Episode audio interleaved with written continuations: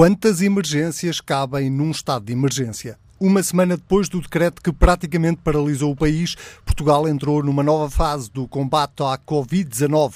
O vírus já não pode ser contido e a transmissão é agora comunitária. É por isso que estamos na chamada fase de mitigação, que é no fundo o que o governo tem andado a fazer ao longo das últimas semanas, mas numa outra frente, mitigar os efeitos económicos desastrosos desta pandemia. Já vamos no terceiro pacote de medidas para ajudar as empresas e as famílias numa tentativa quase desesperada para salvar postos de trabalho e a atividade económica. Mas será que chega?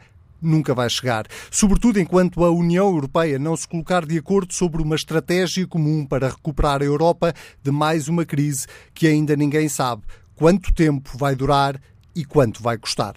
Ora, seguindo a velha máxima de que os velhos hábitos custam a morrer, na Europa não só já começaram as divisões políticas, como, pior ainda, voltámos à velhinha guerra Norte-Sul ao velho e bafiante discurso do nós aqui no norte da Europa somos mais responsáveis que vocês aí no sul, que só querem sol, copos e mulheres. Sim, é verdade, nem no meio de uma pandemia mundial os holandeses percebem os conceitos de prioridade, e solidariedade. A história conta-se rapidamente. No Conselho Europeu desta quinta-feira, o primeiro-ministro holandês decidiu sugerir, o ministro das Finanças holandês, aliás, decidiu sugerir uma investigação às contas públicas de Espanha e de Itália, que se atreveram, imaginem só, a pedir a solidariedade europeia para ajudar a combater um vírus que já matou quase 5 mil pessoas em território espanhol sobretudo. António Costa não foi de modas e considerou a postura do homólogo holandês repugnante. E agora está o caldo entornado. Está no ar mais um Bloco Central. Pedro Marcos Lopes e Pedro Adão e Silva, sejam muito bem-vindos. Vamos começar precisamente por aquilo que de repugnante vai acontecendo na política europeia. E eu começava por, por vos pedir exatamente um comentário a este episódio que acabou por marcar este final de semana. Começava por ti esta semana, Pedro Marcos Lopes. Uh, António Costa uh, reagiu bem, esteve bem na reação que teve, ou achas que foi exagerada? Boa tarde, Anselmo. Boa tarde, Pedro. Boa tarde aos nossos ouvintes. Eu acho que não foi nada exagerado. Eu acho que o António Costa foi particularmente calmo na reação a uma, a uma declaração que, enfim, ele, ele apelidou de repugnante, que é típica do miserável, quer dizer, mas, enfim, não vamos agora adjetivar nem insultar o homem, apesar do homem merecer todos os insultos e todos os adjetivos terríveis que nós possamos eh, imaginar. E os palavrões, sobretudo. Bom, eh, o, o, grande problema, nós já falamos aqui a semana passada disto, quer dizer, eh, não, não, não há grande surpresa para, para um pessimista, isto é business as usual. Para um otimista é uma terrível desilusão. Estão exatamente os mesmos, estão a ser utilizados os, os mesmos argumentos que foram utilizados na crise de 2008, apesar de não haver sequer uma desculpa. Uh, e, e, eu achava que não haveria sequer uma desculpa, quer dizer, o, o, na última crise foi porque nós, os povos do Sul, uh, viviam acima das suas possibilidades. Discurso, aliás, que foi bem assimilado pelo poder político, por, por, por algum poder político e por grande parte da população, perfeitamente. Agora, esse, esse, esse discurso já não pega, quer dizer, é impossível. Eu, eu, eu andava a tentar imaginar qual seria a desculpa agora para que não para que a solidariedade não fosse exercida, para que a noção de, de destino comum não fosse compreendido. E pronto, e o, o, o esse miserável holandês deu-nos a explicação, é que os, os espanhóis e os, e os italianos andaram a gastar mal o dinheiro. E portanto, como nós andaram a gastar mal o dinheiro, foi enviado um vírus para os atacar. Enfim, deve ser esta a, a, a desculpa ou, ou, a justificação de, desse, desse cavalheiro. Bom, mas isto tem, tem um significado muito mais profundo, quer dizer, como é evidente. Eu acho que, ou se calhar é esse o objetivo, eu acho que estes quatro países, eh, eh, curiosamente, o António Costa eh, deu a entender, talvez eu tenha percebido mal, que o mais aberto, provavelmente, seria, seria a Alemanha. Mas, enfim, nós também conhecemos o Tribunal Constitucional Alemão. Mas o que isto nos diz é que a Europa uh, caminha a passos uh, largos, a passos muito largos, para, a, para o seu desmembramento. Quer dizer, não, eu não me parece que seja possível que a Europa, que a União Europeia, se o projeto europeu uh, aguente uma, um, um, um avalo destes, quer dizer, uma exibição tão clara de nacionalismo exacerbado, uma noção tão clara de falta de solidariedade, numa circunstância absolutamente terrível. Quer dizer, já, já havia, quer dizer, nós já tínhamos visto pela reação de, a não reação da Europa à situação italiana, depois a reunião do Eurogrupo foi, eh, foi muito tíbia e agora este Conselho Europeu foi assim uma espécie de, de cereja no bolo, de, no, em cima do bolo. Eh, as reações, quer dizer, as consequências são, são evidentes, eu já disse, é o fim do projeto europeu, o crescimento que vai dar origem ao regresso às fronteiras, ao crescimento dos nacionalismos, o multilateralismo onde é que ele já vai, e, portanto, o, o cenário é, é, muito negro, ou seja, eh, provavelmente eh, nós tínhamos falado que tínhamos uma crise sanitária, essa crise sanitária iria dar, horrível, eh, ia dar origem a uma terrível crise económica e essa crise económica, como normal, é normal que isso aconteça, originaria uma crise política. Esta crise política pelos dados que a Europa nos está a transmitir, vai ser muito mais profunda do que uma simples crise, eh, enfim, de adaptação ou de contraciclo a, a, a uma crise económica. Vai ser profunda e com mudanças que podem não não adivinhar nada de bom, o regresso à Europa de antigamente, das guerras, do nacionalismo, de, das pessoas, de, dos povos de, de costas voltadas, de democracias que deixam de o ser. Portanto, o que os europeus, os decisores europeus estão a construir é exatamente isto. E, bom, e como, como diz o outro, quando há luta entre elefantes, quem se lixa é a relva. E nós, nesta circunstância, somos a relva. Nós somos a pior das relvas, a mais frágil das relvas.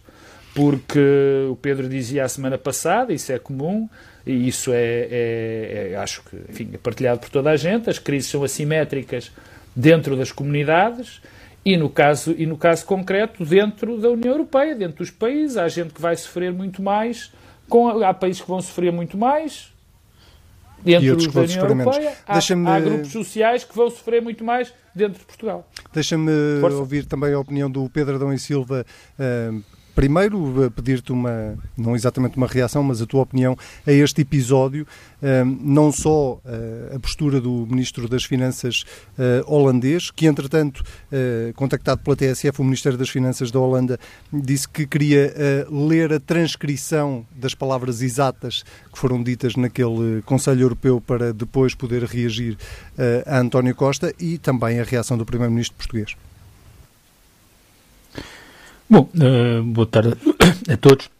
Eu, nada disto me surpreende, no, no, sentido em que eu acho que esta crise é igualzinha às outras. Uh, repete-se a história, isto é, repete-se a sequência de momentos e de factos, uh, e nós estamos num momento muito inicial e, e, também se vai repetir o tipo de posicionamento dos, dos, países, e não apenas dos países, dos vários atores políticos um pouco pela Europa eh, fora. Eh, o, o, Tratado de Roma cumpriu, se não estou em erro, esta semana 63 eh, anos, não estou em erro porque não tenho a certeza se foi esta semana, mas o que foi a 20 e tal de março de 57, e portanto são 63 anos, significa que a União Europeia está muito próximo de fazer parte do grupo de risco. Um, e, e, portanto, uh, não é muito surpreendente que, depois de já ter estado muito doente há 10 anos um, e de se ter reerguido com enorme dificuldade da doença de há 10 anos e ainda estar com sintomas agudos, um, com a saída do Reino Unido, com as crises migratórias do último par de anos ou 3 anos, isto pode ser mesmo, este vírus pode ser letal para, para este grupo de risco, que é a União Europeia. Eu não me surpreende aquilo que se está a passar. Ah, não, não é tanto a reação e a resposta de António Costa e as declarações do Ministro das Finanças, é, ehm, por um lado, a paralisia eh, da União Europeia, por outro, o facto de estarem a ser sugeridas soluções iguais às que foram sugeridas em 2008 e 2009, um, que é uh, os Estados uh, acudirem uh, ao arrefecimento da economia com extensão de créditos e com algum, algum alívio da pressão sobre os déficits públicos, tudo a ser financiado através da dívida soberana, e portanto sabemos bem o que é que se vai passar a seguir as exigências que vão ser feitas vão ser claro. no sentido eh, dos países eh, baixarem eh, a sua dívida soberana, com problemas adicionais, é que eh, tendo em conta aquilo que já é o estoque da dívida eh, italiano e o peso da dívida italiana no PIB, já nem falo de Portugal, eh, mas falo de Itália porque é uma, neste momento é mesmo uma das maiores economias eh, europeias, depois da saída do Reino Unido ainda ganhou maior preponderância, mas eh, há uma violação clara dos tratados naquilo que são os tetos aceitáveis para, para a dívida pública. mas o que vai acontecer é que vai ser colocada uma enorme pressão para que os mesmos países que agora são chamados a acudir à economia, os Estados, que são chamados a acolher à economia, a pressão vai ser toda para eh, regressar à austeridade eh, e conter a despesa, e portanto nós agora estamos a falar da forma como os Serviços Nacionais de Saúde devem responder à crise, eu não dou muito tempo para que estejamos a falar eh, dos cortes nos Serviços Nacionais de Saúde. O problema é que eh, isto é mais um vírus por cima de uma doença eh, aguda que deixou cicatrizes, eh, e eu duvido que os países aguentem mais uma dose de, de austeridade e acho que isto pode mesmo partir e pode partir pela Itália. Hum, este processo europeu pode transformar eh, outros países em eh, exiters, ou seja, acompanharem aquilo que foi eh, a estratégia britânica, com o agravante de serem países que fazem parte do euro. Eu não estou bem a ver, eu acho que Portugal nós podemos eh, gostar e sentir-nos reconhecidos e revermos até nas palavras de António Costa, que até foram acompanhadas pelas do Presidente da República, mas o ponto essencial aqui não é Portugal. E pelos vários e pelos partidos, partidos, políticos, exceto o PSD, que não se quis pronunciar até agora. Sim, mas, mas eu, primeiro, eu acho que daqui a dias, ou semanas, ou meses, isso já não contará para nada. ou seja, esta ideia da, da coesão interna eh, não, não sei se está cá. Eh, e por outro lado, acho que o essencial é a, relação de Itália eh, com todo este processo, porque eu recordo que ainda antes de nós estarmos a falar agora já de um tipo de resposta concertada europeia, algum tipo de mutualização da dívida, aos tais corona bonds, o que for, quando a Itália, por ser o primeiro, começou a ter dificuldades e a precisar de se financiar, rapidamente regressou a ideia da condicionalidade. Isto é, o financiamento à Itália estar dependente da Itália fazer um conjunto de coisas nas suas políticas. E, portanto, eh, aproveitar a crise para eh, voltar a ter um discurso sobre outras matérias das políticas públicas, como a responsabilidade pela inclusão desta crise, desta pandemia, estivesse eh, na regulação do mercado de trabalho ou no que, no que for. E, portanto, eu, eu acho que não há aqui nada de novo. Em 2009 foi tal e qual assim. Primeiro, incentivou-se os Estados a gastarem mais, permitiu-se que os déficits eh, derrapassem, aumentou a dívida pública eh, e logo a seguir os governos foram acusados de terem eh, levado os países à bancarrota e foi preciso seguir uma estratégia de corte radical oh, Pedro, na despesa o problema, pública. O problema, se me permites, há, há aqui um dado novo há aqui um dado novo que é o seguinte, que, que até, que até eh, pode perturbar ainda mais o processo. E o dado novo é, é, é consciência da opinião pública. Quer dizer, não vai, não acredito que, que nesta altura ou nesse futuro negro eh, eh, de que falamos, a opinião pública, as pessoas dos países como a Itália, como a Espanha, como Portugal, como a Grécia, enfim, menos nesses países, mas, por exemplo, aqui, acreditem ou estejam preparados para o discurso de que é preciso muita austeridade porque nós tivemos alguma culpa. E isso pode fazer muita diferença. Muita diferença. Ou, ou seja, ainda perturbar mais o processo, o, o, o todo o processo político. Mas eu, dizer, eu, porque... Oh Pedro, eu acho que isso só tem um problema esse raciocínio, é porque eh, a União Europeia continua a ser composta por 27 democracias eh, e aquilo que é o sentimento Sim. Eh, popular, maioritário, que até pode ser diferente hoje na Europa do Sul do que era há 10 anos, sobre os benefícios da austeridade, não é igual àquilo que é o sentimento das populações, dos, dos eleitores no norte ah, não, Europa. essa assimetria é igual. Essa eu, se me colocar, é eu se me colocar como Ministro das Finanças do governo holandês, eu sei que, por um lado, eh, os meus eleitores se revêem, eventualmente, maioritariamente naquilo que eu digo, e, por outro, a pressão que eu tenho é o crescimento de um partido eh, populista de extrema-direita que eh, galgará terreno caso eu não me mostre duro com os do sul da Europa que não são capazes de pôr as economias a crescer e que Essa... quando põem as economias a crescer nem sequer são capazes de poupar. E, portanto, eu acho que esta, esta dicotomia é ingerível. Mas essa novidade... Um, e a ideia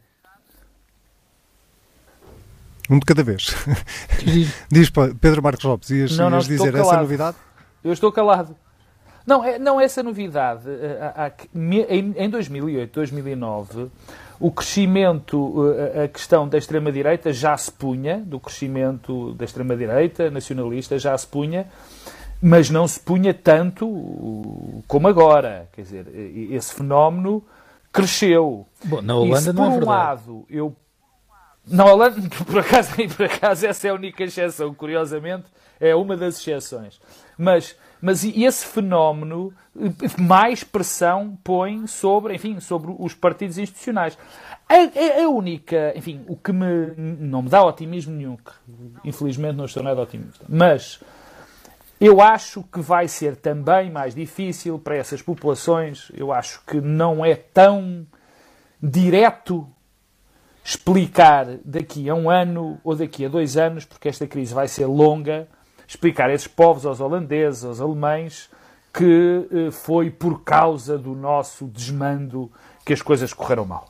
Eh, não vai, não vai, isso não vai ser tão fácil de vender. Portanto, esse respaldo que o Pedro fala, e que tem razão em, em, termos, em termos globais, de que este, o discurso holandês tem respaldo em muita da opinião pública, não terá tanto como teve na última fase. Agora, a questão é se isso chega ou não para impedir que esses países mudem de rumo em relação ao, ao destino da Europa. E Eu, minha... muito francamente, apesar desta nota de otimismo, uh, não acredito. E a não minha acredito, questão... Uh, uh, muito simplesmente que aconteça. Ah, e com outro problema acrescido, é que não só esse, o projeto, a questão do multilateralismo, não só isso está em questão com a destruição da União Europeia, como estes senhores estão a tratar, como temos, como vamos ter também uma crise violentíssima, violentíssima, estou convencido, nos Estados Unidos, apesar da economia parece, parece querer reagir porque está a ser obrigada a reagir, mas acho que isto vai ter um, um, uma consequência dramática. Não esgoto já, e, portanto, não esgoto já vez... os assuntos todos. Uh, a minha questão ainda para não, não, para não sermos isto do... é, um, é o cocktail. É um fenómeno global. Uh, a minha questão agora era uh, o papel da senhora Merkel no meio de, de, de, desta história toda. Já falámos aqui um bocadinho disso a semana passada. há pouco o Pedro Marcos Lopes passava por aí pelas declarações do próprio António Costa, quando dizia que na prática não há exatamente quatro países contra uh, os coronabonds ou os eurobonds, uh, há três e há um país que já esteve mais contra do que aquilo que está agora, que é a Alemanha, um, ehm, e portanto era exatamente por aí que eu gostava de ir, Pedro Adão e Silva, para uh, tentar perceber contigo se tu achas que a chave deste problema pode estar mesmo em Angela Merkel, na medida em que se ela uh, tomar o pulso ou se ela segurar as decisões que têm que ser tomadas neste momento, os países que neste momento estão contra, como a Holanda, por exemplo, podem acabar por ir atrás. Pois, mas eu não sei também quais são as circunstâncias políticas de Angela Merkel neste momento. Quer dizer, pois, está de saída, é, é fragilizada, é, com um governo que ele próprio é uma coligação esdrúxula, Um, e portanto eu não, estou bem a ver porque é que existirão condições agora para que a Alemanha mude subitamente de posição. Porque, repara, eh, capacidade, a capacidade de financiamento do Estado alemão ou do Estado holandês é completamente diferente da de outros uh, países. Uh, e portanto não vejo um, oh, o que é que levará estes países Ontem... a surgir. Ontem a dívida pagava-se para ter dívida alemã. É só uma nota. E, e, e, portanto, há aqui uma desigualdade e uma assimetria que, que, torna isto muito, muito difícil de, de, gerir e, quer dizer, eu não tenho uma, uma visão idílica nem do papel das lideranças, eh, nem sequer do próprio processo de construção europeia. Quer dizer, a União Europeia avançou eh, enquanto eh, foi do interesse convergente dos Estados-membros avançar em conjunto.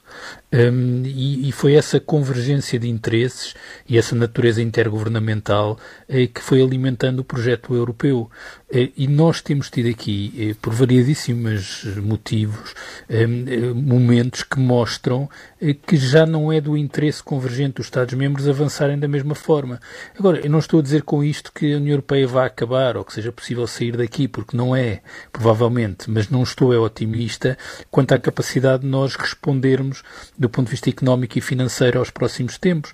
Um, e eu acho que é isso que se vai, uh, que vai ser o, desafio, porque a passividade eh, é sempre uma opção mais fácil, ou seja, quando nós falamos de haver aqui uma mudança de opinião e de posicionamento da Alemanha, isso implica que os Estados tomem uma decisão de agir num determinado sentido. Eh, e, portanto, a resistência passiva e não fazer nada permite ir acomodando eh, eh, os interesses nacionais e não aparecer como aqui tendo uma posição muito contrária aos países que estão a ser mais afetados. E, portanto, eu não vejo, não vejo porque é que a Europa há de mudar tanto. E, e, tendo a achar que o mais provável é que de facto as condições de financiamento eh, sejam aliviadas e com isso que os Estados tenham déficits maiores e aumentem a sua dívida e depois logo se vê. Eh, e, e, portanto, para já, e até trazendo isto para o caso de, de Portugal, eu acho que o que é mais avisado, eh, até pela memória histórica recente, é que eh, os governos nacionais vão gerindo também as medidas que vão aplicando.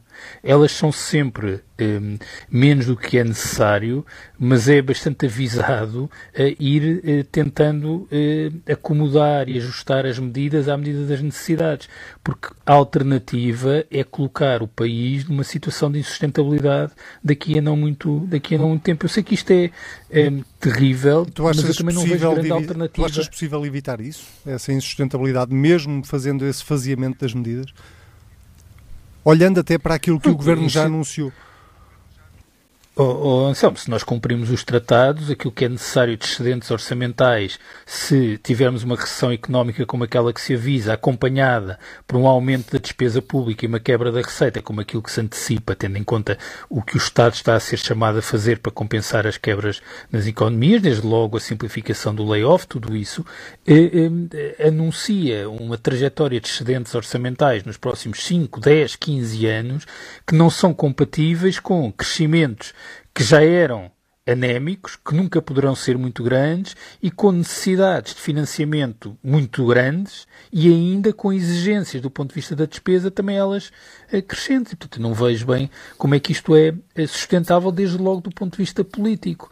Eh, eu, eu tenho notado que eh, as sondagens que têm saído agora dão conta de uma enorme confiança nas instituições e no governo e no primeiro-ministro em particular. Eu não tenho nenhuma ilusão em relação a isso. Acho que nesta primeira fase é o que vai acontecer, mas rapidamente passaremos ao momento de responsabilização dos governos, dos primeiros ministros e dos ministros eh, por tudo aquilo que está a correr mal e pelo tipo de exigências que vai ser feita. E estaremos cá para, para discutir os cortes que vai ser preciso fazer no Serviço Nacional de Saúde, quando agora se estava a discutir o investimento no Serviço Nacional de Saúde. Pedro Marcos Lopes, isto seria sempre uma situação destas, seria sempre uma, uma camisa de forças sem a Europa ou sem a, União Europeia a ajudar, um, torna-se ainda mais difícil de gerir internamente a situação, ou não? Não torna-se, quer dizer, não.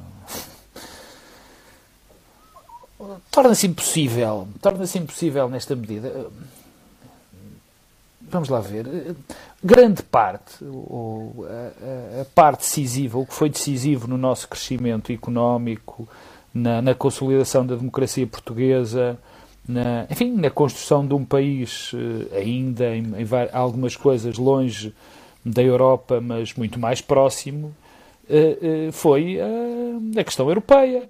Foi uma questão, foi uma questão económica e, sobretudo, política decisiva para a construção da nossa democracia e para a manutenção da nossa democracia. Se a Europa insistir nesta política, se a Europa nos exigir daqui a, enfim, daqui a dois ou três anos o mesmo tipo de, de, de pagamento, entre enormes aspas, das nossas culpas por, ter, por termos o vírus, que vai ser isso, vão-nos, vão-nos, olha bem, desculpem lá, mas agora os senhores vão ter de pagar o facto de, de terem eh, dado cabo da vossa economia por causa do, vírus. Portanto, se isso acontecer, eh, eh, se isso acontecer, nós estamos sujeitos a, a ter uma, um, um, retrocesso brutal, porque eu, eu vi as projeções do Banco de Portugal e quem sou eu para, para, para as pôr em causa, mas eu acho que estão bastante otimistas e serão bastante otimistas. E se uh, a Europa não atuar, se a Europa não perceber que os países estão muito melhor juntos do que sozinhos, e isso estes 63 anos de história uh, dizem isso a todos os povos europeus, claro que alguns, alguns agora acham que não, mas estão enganados, lamento, lamento informar, aquilo que se vai passar em, neste país é, é, é, é, uma regressão completa de padrão de vida, de qualidade, de serviços públicos, de tudo. É um, uh, o país vai regredir muitos e muitos anos. E, e é nessa perspectiva de que, uh, quando eu falo nesse cenário apocalíptico de, de fim da Europa, uh, tem a ver com isso, pelo facto de que muitos países, e não vai ser só Portugal, que vão ter quedas de tal maneira abruptas na, sua qualidade de, vida, em termos muito simples, que as populações eh, vão questionar muito a presença, de, a nossa presença na Europa. Repara, o Pedro dizia, e bem, quer dizer, é fácil perceber que o, o, a quantidade de dívida que nós vamos ter de, de contrair, o, volume da nossa dívida sobre o PIB vai disparar, como é evidente. Se. Até porque uh, o PIB vai recuar. Nos vierem exigir, e o PIB vai recuar, ainda para mais, não é? Se nos vêm exigir um tipo de medidas, o tipo de medidas que nos exigiram há 10 anos, as pessoas podem esquecer o Serviço Nacional de Saúde como estava há dois meses. A questão é, a, a, a verdade é que esta, Vão, esta crise... Podem desculpa, esquecer a Pedro, escola pública. A, a, verdade é que esta crise um, tem características, apesar de tudo, muito diferentes da, da, da crise de 2009, 2010, 2011.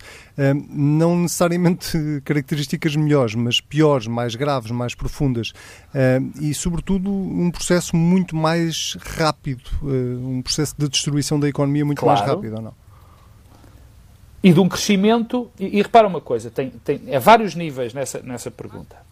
Primeiro, deixa-me só terminar dizendo que se nos exigirem o mesmo tipo de medidas para cobrir daqui a um ou dois anos, para cobrir o déficit, os déficits que nós vamos gerar, eu quero deixar isto claro, podem esquecer o Serviço Nacional de Saúde eh, sequer uh, metade do que estava, enfim, estou a exagerar, mas uh, uh, a ideia fica do que estava há dois meses. Vai ser muitíssimo pior. A escola pública vai ser muito, muitíssimo pior. E se houve corta nas pensões e nas reformas, uh, esperem por, por que aí vem, porque vai ser bastante pior. Bastante pior. A crise tem. O, a velocidade, esta crise é especial por causa dessa velocidade. Mas é, não, não é só na velocidade da queda, mas na velocidade da recuperação. Repara, é uma indústria que produzia 12% do PIB nacional, a indústria turística, fechou de segunda para terça. Fechou de segunda para terça.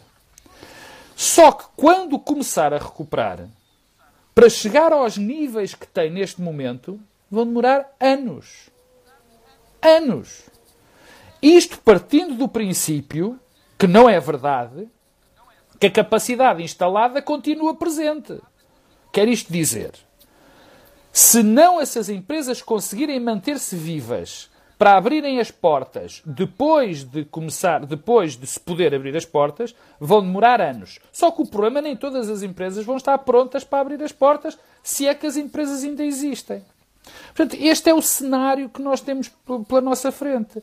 A nossa economia é capaz de, em alguns anos, recuperar 10, 15 anos, recuperar se não tivermos um brutal apoio da Europa para manter, enfim, a, a, o, o, para manter a democracia, em termos muito gerais, para manter a democracia, para manter a saúde, o Serviço Nacional de Saúde, para manter a escola, não consegue de forma nenhuma se não tiver esse apoio da Europa e pior, ou então mesmo que lhe seja exigido, que lhe seja exigido o tipo de medidas. Deixa-me é deixa ir ao Pedro Adão e Silva para, para vermos, olharmos também aqui um bocadinho para aquilo que foi a resposta um, do governo português até agora a esta crise, uh, que não é apenas uma crise de saúde pública, é, é também uma crise económica. Um, não, não, não vos vou pedir naturalmente para comentarem medida a medida, mas uh, para fazerem uma visão. Uh, mais eh, periférica, mais aérea sobre este pacote de medidas. Já vamos na, no terceiro pacote de medidas anunciado pelo Governo Pedro Adão e Silva. Parece-te que elas vão no sentido certo. Nem te vou perguntar se achas que chegam, porque já a semana passada tínhamos chegado à conclusão que nada disto vai chegar. Mas parece-te que estas medidas estão a ser, eh, estão aí não só no sentido certo, mas sobretudo estão a ser tomadas com conta, peso e medida. Sim. Repara uma coisa, eu acho que as medidas uh, são insuficientes e seria um erro avançar logo à partida com mais medidas, porque isso tem a ver com a própria natureza desta, desta crise. Uh, nós já tivemos recessões em V, há muitas imagens gráficas para as recessões, recessões em V, em U, ou seja, que há uma queda, bate e depois começa a subir, em U que a queda é mais abrupta e depois começa a, a, subir de novo, em L, com estagnação depois da recessão. Nós agora temos uma recessão em I, é uma linha vertical e não se sabe como é que sai daqui. Mas há uma coisa que também sabemos, uh, num texto que foi muito disseminado esta semana, que se chamava em português O Martelo e a Dança, e que no fundo resulta das conclusões que o grupo uh, do Imperial College, que ajudou a mudar a, forma como os Estados estão a gerir esta epidemia, eh, dá conta de que nós estamos agora aqui com o martelo para eh, este lockdown, para as pessoas ficarem em casa e paralisar a economia, e depois podemos ter de rapidamente regressar, nomeadamente quem não faz parte do grupo de risco, à atividade económica para depois voltar a fechar tudo. Portanto, esta incerteza eh, aconselha enorme prudência naquilo que é a gestão que os governos vão fazendo, o tipo de medidas que vão utilizando. E por outro lado, eu percebo que nós podíamos entreter-nos ou identificar pessoas muito capazes de defender e desenhar soluções ótimas agora para responder às necessidades das famílias, da economia, eh, mas o problema é que essas soluções precisam sempre de algum tipo de eh, apoio político eh, onde ele é necessário. E o ponto aqui, voltando até ao tema da Europa, porque isso tem tudo a ver com as opções nacionais, eh, não é nós precisarmos da solidariedade europeia. O ponto aqui é, de novo, a questão do euro, porque nós podíamos fazer parte da Europa, mas se não tivéssemos uma, uma união económica e monetária, nomeadamente uma união monetária, nós autonomamente tínhamos capacidade de nos financiarmos. Ehm, isso deixou de acontecer, deixou de ser possível. Eh, e é essa a natureza do problema. Portanto, a solidariedade da Europa não é uma questão de nós pedirmos ajuda aos que estão aqui ao nosso lado. É, é o facto de existir uma moeda única limita a capacidade dos Estados é, unilateralmente responderem a choques desta natureza. E ainda uma outra coisa importante, porque eu tenho visto sempre muito esta dicotomia entre saúde pública e economia. Ela é totalmente artificial. Eu vou dizer uma coisa que é o seguinte: há muito mais gente já neste momento, se calhar, a morrer por causa do coronavírus do que do coronavírus. Aliás, vou chamar a atenção de uma coisa. Portugal, eh, em 2020, por comparação a 2019 e por comparação à média dos 10 anos anteriores, morreu muito menos gente em Portugal todos os dias. Isso não é independente das condições económicas. Aliás, as condições económicas são um dos determinantes mais poderosos da saúde pública. Mas desculpa, tu achas, tu é achas, que uh, há mais pessoas a morrer uh, sem ser por causa do novo coronavírus porque uh, perderam o emprego, porque, porque, estão em situações não, de Não, vou-te explicar, Anselmo. Há mais, há mais pessoas a morrer nos últimos 10 dias, ou seja, nós assistimos aqui uma inversão de tendência súbita por relação ao ano todo de 2020 e por relação aos anos anteriores. nos últimos 10 dias. Isto são factos. Se vocês forem ver os óbitos por dia, eles aumentaram muito em Portugal nos últimos 10 dias. Eu não sei porque é que isto é, mas uma parte é por causa do coronavírus, porque há um número de pessoas que já morreu por causa do coronavírus. Mas ele continua a ser muito diminuto, ou seja, o crescimento dos óbitos em Portugal é superior ao número de óbitos do coronavírus.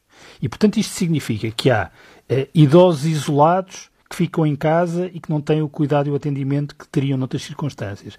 Pessoas que estão a, a, a, a adiar as idas às urgências dos hospitais e chegam em situações com outras patologias e que já não podem ser tratadas. Portanto, eu não sei exatamente o que é que se está a passar, mas só estou a chamar a atenção de que esta ideia de que há a economia de um lado e a saúde pública de outra é uma ideia bastante artificial. E, portanto, o que está a passar e a natureza desta paralisia económica por força do coronavírus eh, tem eh, manifestações eh, muito complexas eh, e, que vão, e que são elas talvez mais delicadas ainda do que o problema do coronavírus. Eh, e isto mostra bem eh, como os governos não, pura e simplesmente não sabem como agir. E a incerteza, nós não sabemos o que é que vai acontecer nos próximos meses, não sabemos o que é que vai acontecer nos próximos anos. E, portanto, disparar já como se tivéssemos a certeza que isto era uma crise em V e, portanto, a economia batia eh, no fundo e começava a subir. E mesmo, reparem uma coisa, na Grande Depressão, ou mesmo na Segunda Guerra Mundial, ah, nunca as economias pararam da forma como pararam nestes últimos 15 dias, em que desligaram. A economia mundial desligou toda ao mesmo tempo, e em particular a europeia. Ora, isto coloca aqui desafios aos governos que são de uma incerteza que ninguém está preparado para lidar com isso. E, portanto, a tua pergunta, as medidas são adequadas, suficientes? Eu diria, obviamente que não. Eh, até estão. Mas não podia exemplo, ser de outra forma, não é? Na verdade, estamos aqui a pedir à Segurança Social eh, que assuma um conjunto de responsabilidades que vai onerar para muito tempo eh, os saldos da Segurança Social. Portanto, quando voltarem outra vez a falar da insustentabilidade dos sistemas de pensões, não se esqueçam que neste momento vamos ter o layoff financiado pelo Orçamento da Segurança Social. Pedro Marcos Lopes. A questão é, e a alternativa, qual é? Para terminar. Ah, já terminaste. Pedro Marcos Lopes, esta coisa de estar à distância não é fácil. Uh, Pedro Marcos Lopes, uh, olhando para, para, para as medidas que o Governo anunciou, tem havido, obviamente, muitas queixas dos empresários, de, das burocracias, da, de, da demora que estas medidas estão a ter para chegar uh, ao terreno, mas numa visão global das medidas, parece que elas são a resposta possível neste momento? Oh, Anselmo, eu quando comecei a trabalhar, eh, a trabalhar, enfim, já há quase 30 anos, deram-me um conselho, mais 30 anos deram-me um conselho, quando não sabes alguma coisa, diz que não sabes. Eu vou dizer exatamente isso agora. Eh, não sei, não sei, mas lamento, é, é, é como o Fado diz, não sei nem sabe ninguém. Ou seja, estas medidas, eu presumo que sejam, atenção à palavra, presumo que sejam as melhores medidas possíveis para esta altura. Ou seja, eh, as, as eh, gradual, com um gradualismo que me parece avisado, porque, enfim, já estamos experimentados daquilo que se passou há, há uns tempos, há uns anos. Uh, são as possíveis porque não me parece que houvesse neste momento uma disponibilidade tão grande para outro tipo de medidas. Se chegam, claro que não, mas isso nós começamos a nossa, a nossa, uh, o programa por falar nisso. Quer dizer, se, se, não, se nós não tivéssemos tão se toda a Europa, aliás, não tivesse tão desesperada, provavelmente umas medidas aqui para nós, eh, domésticas, eh, serviriam para tapar este problema, mas não é o caso. Quer dizer, a economia parou. O Pedro há bocadinho estava a falar de que até nas guerras eh, não houve nenhuma circunstância como esta na Segunda Guerra Mundial. Pois claro que não, aliás. O aparelho industrial era fundamental que tivesse a trabalhar durante as guerras e o que fica e o que fica também é muito importante para a própria recuperação. Nós, neste momento, temos uma economia parada. Parada. Cuja recuperação volta a insistir. Cujo, o, o, quando, isto não é eh, um tirar num interruptor para baixo e depois liga-se para cima e a economia fica a funcionar. A economia não funciona dessa forma. Nunca funcionou nem nunca funcionará. Então as economias baseadas na indústria de serviços, quer dizer, não é assim que as coisas que as coisas funcionam. Portanto, avaliar se as medidas, se as medidas são boas ou más, eu acho que são as suficientes. sim, vamos ter um problema com o desemprego, uh, uh, já, porque o layoff vai ser aproveitado para outro tipo de coisas, mas uh, também tem novidades que também, mais uma vez, não são boas. O desemprego que agora vamos começar a ter vai ser uma brincadeira se não houver um extraordinário pacote de apoio à nossa economia quando se começar a pensar que a crise está a ser debelada. Quando se começar a pensar. E eu bem. tenho dúvidas, o Pedro falou do paper daquilo que a Universidade, de, que a Imperial College tinha, tinha, tinha publicado. É interessante que, que Oxford também fez uma coisa e bastante diferente. Mas, mas agora fica para outro programa que vamos Vai ter muito ter que ficar para mesmo para outro coisas. programa, porque este já está mesmo, mesmo, mesmo a chegar ao final. Pedro Marcos Lopes, Pedro Adão e Silva, é sempre um prazer conversar convosco todas as semanas. Fica a promessa de que na próxima sexta-feira regressamos com mais um Bloco Central com distanciamento social, naturalmente. O Bloco Central desta semana fica por aqui. Já sabe, se quiser voltar a ouvir, é só ir a tsf.pt. Se quiser comentar, basta usar o hashtag TSF Bloco Central. Tenha uma ótima semana.